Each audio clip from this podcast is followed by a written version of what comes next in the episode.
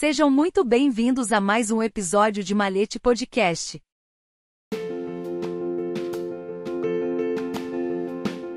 Garcia Lorca, o Homero da Espanha. O bardo do amor e da liberdade dos ciganos e camponeses nasceu há 125 anos em Fuentes Vagueros, morto pelos franquistas por ser maçom, socialista e omisso. Federico Garcia Lorca nasceu em 5 de junho de 1898 em Fuente Vagueros, Espanha, extraordinário poeta e dramaturgo, cujos versos, cujas palavras ainda hoje continuam a inflamar o mundo inteiro com paixão libertária, e que os franquistas capturaram em Granada e fuzilaram em Fuente Grande de Alfacar perto de Visnar na madrugada de 19 de agosto de 1936, dispersando seus restos mortais. As acusações que lhe foram feitas e que confessou, segundo os milicianos da Terceira Brigada Franquista que o interrogaram, foram as de ser socialista, maçom e de praticar homossexualidade e outras aberrações. Acusações que emergem de um documento da polícia franquista, encontrado em 2015 pela estação de rádio Ser e pelo site eldiario.es, através do qual foi possível rastrear o relatório oficial que remonta ao verão de 1936. Garcia Lorca foi capturado na casa de amigos, foi levado à prefeitura e fuzilado às pressas. O mesmo documento não deixa de assinalar que o poeta pertencia à pousada Alhambra, que se reunia num hotel situado no bosque ao pé da cidade, e no qual o autor do romanceiro gitano era identificado com o nome iniciático de Homero. Há três anos, a Espanha, em virtude de uma lei recente que proíbe a exibição dos símbolos do regime e o culto dos partidários de Franco, retiraram da Basílica de Macarena, em Sevilha, o corpo do general franquista Gonzalo Quipo de Lano, que comandou o Exército Nacionalista do Sul em 1936-37 e teria ordenado a execução do poeta. Figura emblemática da geração de 27, grupo de poetas que introduziram a vanguarda na literatura espanhola. Garcia Lorca matriculou-se primeiro na Universidade de Granada e depois em 1919 obteve admissão na prestigiosa Residência de Estudiantes, lugar de novas culturas e jovens promessas. Aqui fez amizade com Luiz Buñuel e Salvador Dalí, bem como com muitas outras personalidades proeminentes. Data deste período a publicação do livro de poemas, bem como a preparação das coletâneas, canções e poema Del Cante Jondo, Poema da Canção Profunda. Aqui se seguiu o drama teatral E o Malefício de La Mariposa, A Maldição da Borboleta, encenada apenas uma vez, e do drama histórico Mariana Pineda, para o qual Salvador Dalí desenhou a cenografia. Seguir-se-ão as obras surrealistas em prosa Santa Lucia e São Lázaro, Nadadora Sumeringa, O Nadador Submerso, e Suicídio em Alexandria. Para o teatro, Eu Paseu de Buster Keaton Libra e La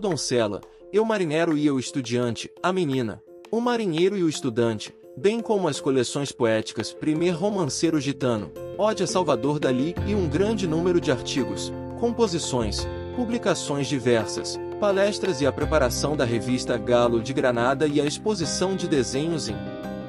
Barcelona. As cartas enviadas neste período por Garcia Lorca aos seus amigos mais próximos confirmam que, apesar da atividade febril, o poeta naquele momento atravessava uma forte crise, devido à impossibilidade de viver serenamente a sua homossexualidade. Na primavera de 1929 obteve uma bolsa de estudos e trocou a Espanha pelos Estados Unidos, onde escreveu Poeta em Nova York, uma espécie de denúncia de uma sociedade com contrastes excessivos entre pobres e ricos, classes marginalizadas e dominantes, caracterizada pelo racismo. Depois reencontramos-la em Cuba, um período feliz, onde Garcia Lorca faz novas amizades entre os escritores locais, dá conferências, recita poesia, participa em festas e colabora com as revistas literárias da ilha, Musicalia e Revista de Avance. No qual publica Degolação del Bautista, Degolação do Batista, e começa a escrever os dramas teatrais Seu Público e Azik Paz em cinco anos, até cinco anos se passam. Amadurecendo o interesse amadurecido pelo público afro-cubano motivos e ritmos dos quais a famosa lírica Sangue Negros em Cuba é fortemente influenciada por ela, que acaba por ser uma canção de amor para a alma negra da América. Em julho de 1930 o poeta retornou à Espanha que, após a queda da ditadura de Primo de Rivera, vivia uma fase de intensa vida democrática e cultural.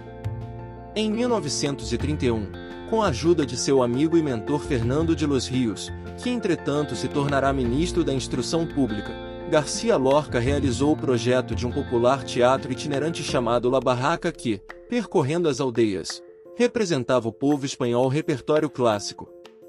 Nesses anos conheceu Rafael Rodrigues Rapum, a quem dedicaria, ainda que não explicitamente, os sonetos do Amor Sombrio, publicados póstumamente, e escreveu suas obras teatrais mais conhecidas, conhecidas como a Trilogia Rural, Bodas de Sangue, Irma e a Casa de Bernarda Alba.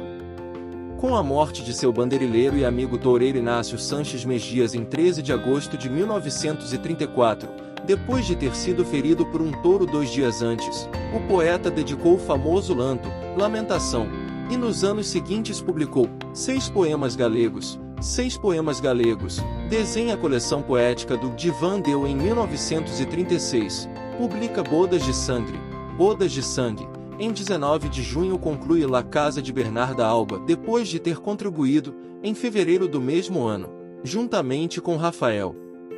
Alberti Bergamin, para a fundação da Associação de Intelectuais Antifascistas, Garcia Lorca recusa a possibilidade de asilo que lhe é oferecido pela Colômbia e pelo México e a 13 de julho regressa a Granada, à casa da Huerta de São Vicente, para lá passar o verão e rever o pai. Poucos dias depois, a rebelião de Franco explodiu no Marrocos, atingindo rapidamente a cidade andaluza e estabelecendo um clima de feroz repressão. Em 16 de agosto de 1936, o prefeito socialista de Granada, cunhado do poeta, foi baleado. Lorca, que se refugiou na casa de seu amigo, o poeta falangista Luiz Rosales Camacho, foi preso no mesmo dia e três dias depois fuzilado. Com a morte de Franco em 1975, Garcia Lorca pôde finalmente com razão voltar a ser aquele importantíssimo expoente da vida cultural e política de seu país. Em 1986, a tradução para o inglês feita pelo cantor e autor Leonard Cohen do poema Pequeno Vals Vinés de Garcia Lorca, e com música do próprio Cohen, alcançou o primeiro lugar nas paradas de discos mais vendidos na Espanha. Na Praça de Santa Ana, em Madrid, é-lhe dedicada uma estátua, obra do escultor Júlio Lopes Hernandes. Ressoam dentro de nós as palavras de sua última entrevista, no Sol de Madrid, divulgada poucos dias antes de seu assassinato. Eu canto a Espanha e a sinto por dentro, mas antes de tudo sinto que sou um homem de mundo e irmão de todos.